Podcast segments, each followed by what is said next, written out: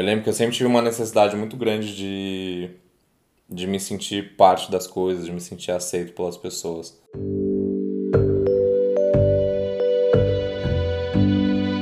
Eu também. A gente tem sede de pertencimento. O encontro com o outro é sempre mais prazeroso quando há reciprocidade. Mas a aceitação tem um preço?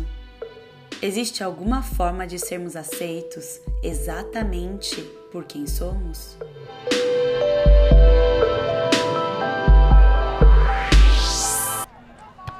Essa é a história de Pedro Henrique Rocha.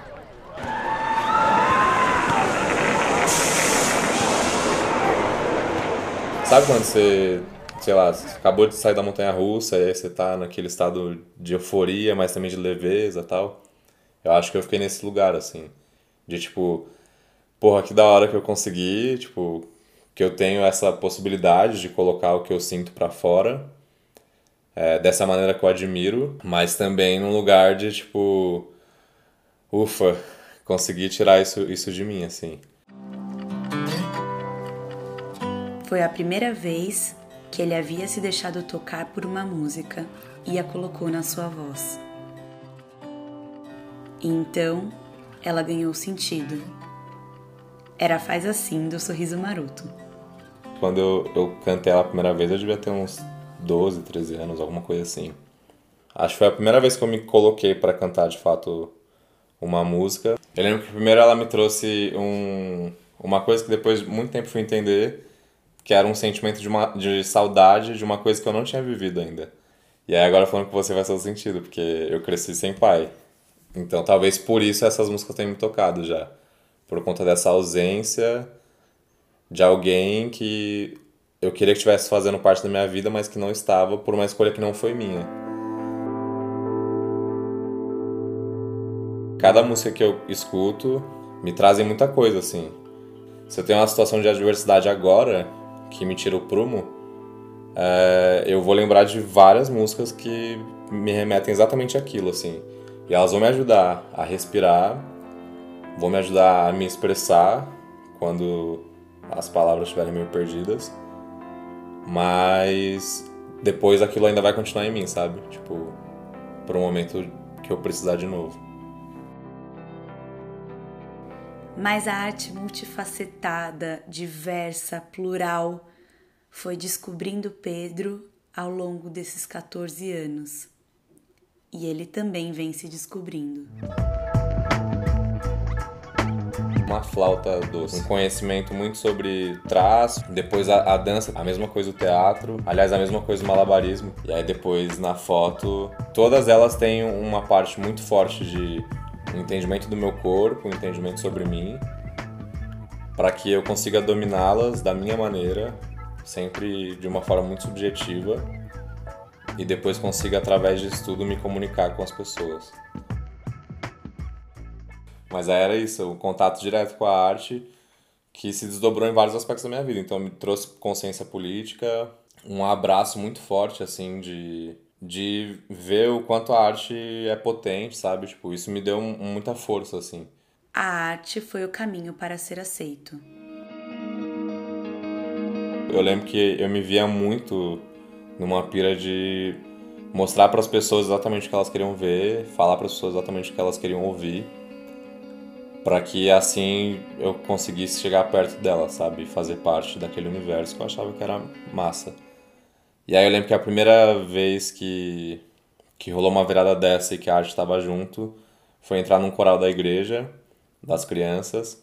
E aí, tipo, o final de semana era massa demais, né? Porque tava com um monte de criança fazendo música e a gente nem precisava conversar de outras coisas, porque só a música já era o suficiente pra gente estar junto ali e criar um vínculo, assim. Um vínculo de, tipo, eu te vi na rua, você vai me cumprimentar. E isso me fazia muito bem, né? Porque eu ficava, mano, é... tenho amigos, tenho pessoas que que estão na minha vida, que fazem parte, assim, e que me aceitam como eu sou, tá ligado? Mas é o que eu te falei, ao mesmo tempo que fez bem, como as outras coisas, depois fez mal, assim. Porque aí eu comecei a ver que a galera só queria estar perto de mim por conta daquilo que eu sabia fazer. Qual a diferença entre o que a gente é e o que a gente faz? O que o externo diz sobre o nosso interno e o que a gente externaliza diz sobre a nossa interiorização? Sei lá, minha família sempre foi pobre, indiretamente diretamente sempre teve um peso muito grande, assim, de, sobretudo por ser o irmão mais velho, de tipo, eu tenho que fazer as coisas para salvar eles, assim, eu que sou, eu que vou dar o primeiro passo para fazer as coisas mudarem. E aí isso afasta muito desse lugar da arte, né? Pelo contexto do país que a gente vive e tal. Então me afastou muito disso, corri muito, muito, muito. Por mais que eu desenhasse, dançasse, fizesse teatro, é... era sempre de um lugar muito despretensioso, assim, de tipo, não vou firmar compromisso com isso, porque eu preciso fazer a minha vida rodar nos moldes da sociedade, assim, tipo, fazer um curso na faculdade que me dê um retorno financeiro e que eu consiga ajudar minha família com isso. Até o momento que eu entendi que, meu, tem que viver as coisas que tem para viver, assim. E então ele foi, se olhou, se escutou, se tocou, se entendeu, se aceitou. passado essa negação, foi me entender como um cara muito sensível. Ver que eu consigo enxergar as coisas de um outro lugar e, e me desenrolar de uma outra maneira faz a vida ter um outro sentido, assim, de que eu não tô fazendo as coisas por fazer, assim. Me leva para um lugar muito meu, assim, de, de consciência muito grande sobre mim.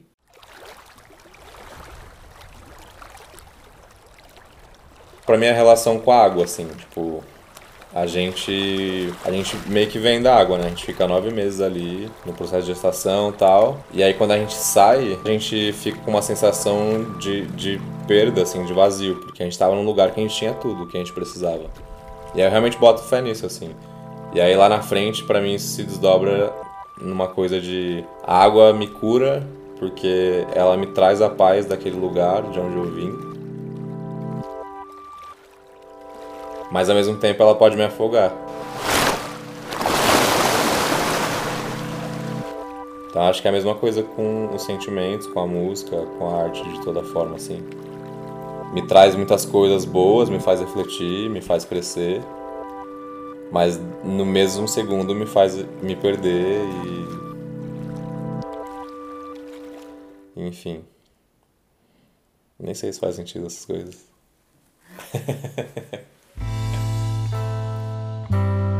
Qual o comum entre eu e você, mesmo quando carregamos experiências de vidas distintas?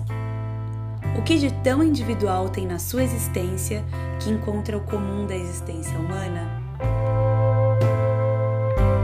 Nesse episódio, o nosso comum foi a aceitação.